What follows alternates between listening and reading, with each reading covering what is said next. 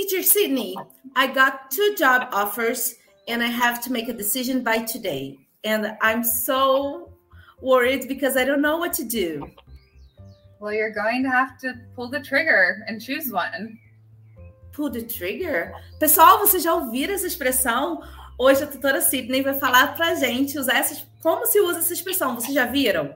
Então, além disso, se vocês ainda não usaram o Cambly, aproveite agora, porque estamos na Black Friday para você usar esse código agora, podcast com 60, você vai ter 60% de desconto no plano anual.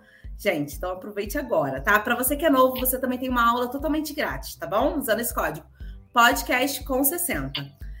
Teacher Sydney, um, what does that mean? You told me to that uh, you told me that I have to pull the trigger. What does that mean? Uh, that just means that you have to commit to a course of action. Ok, então eu tenho que tomar uma decisão. Então eu uso essa expressão quando eu tenho que tomar uma decisão. Ok, can you give us more examples using it? Yeah, of course.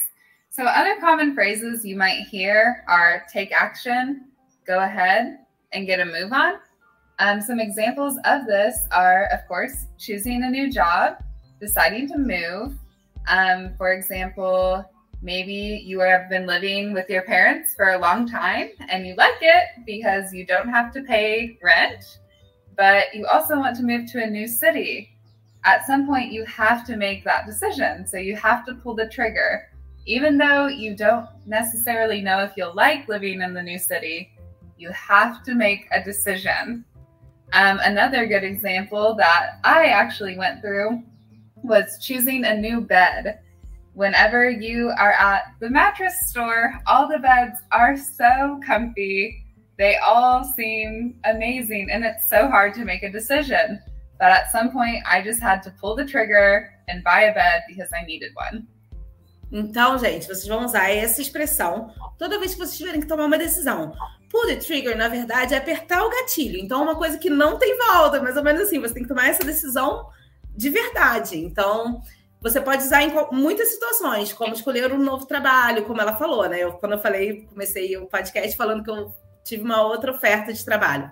Então, ela falou que é uma coisa que você tem que arriscar. Você vai lá, vai apertar o gatilho e não vai ter como voltar atrás, entendeu? Então, em nessas situações, você pode usar essa expressão.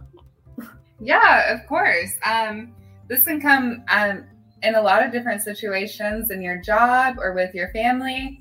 Um, I don't know if other families have this difficulty, but my family, when it comes time to eat dinner, we never know what to choose. Everyone has their own opinions and or everyone is silent. It's one extreme or the other. And there comes a time that we are hungry, we have to eat, and someone has to pull the trigger and make the decision for the family, even if not everyone's happy about it. And it's the same way in a job. Sometimes you're put in situations where you have to make difficult decisions and you don't necessarily know the outcome of these decisions, but you have to make them. So you have to pull the trigger. And I, as Teacher Kai explained, you know, it's not a gun. We're not physically using a gun, but it's the same action. You know, once you do that, there's no going back. You have to commit to your choice and go with it. Um, so, really, you can just, there are so many examples of this in life. Can it be used interchangeably with uh, to take the bull by the horns? Yes, to take the bull by the horns is an action phrase. Um, and it's kind of that same attitude where there's no going back. Those two phrases are used a lot of the times in business or kind of those bigger life changing decisions. Um, probably not used as much in choosing dinner, but the meaning still applies whenever you are in those situations. Pessoal, se vocês gostaram dessa aulinha, deixe seu like. E se você ainda não conhece o Cambly, vai lá, usa esse código podcast com 60. Você vai ter 60% de desconto no plano anual e além disso, vocês vão ter aula com tutores nativos. Muito bom, gente, aproveitem, tá bom? Eu sou a Teacher Kai, espero vocês aqui no próximo episódio, ok? Bye bye, guys. Bye, teacher Sydney. Bye bye. Bye. You can. You can be.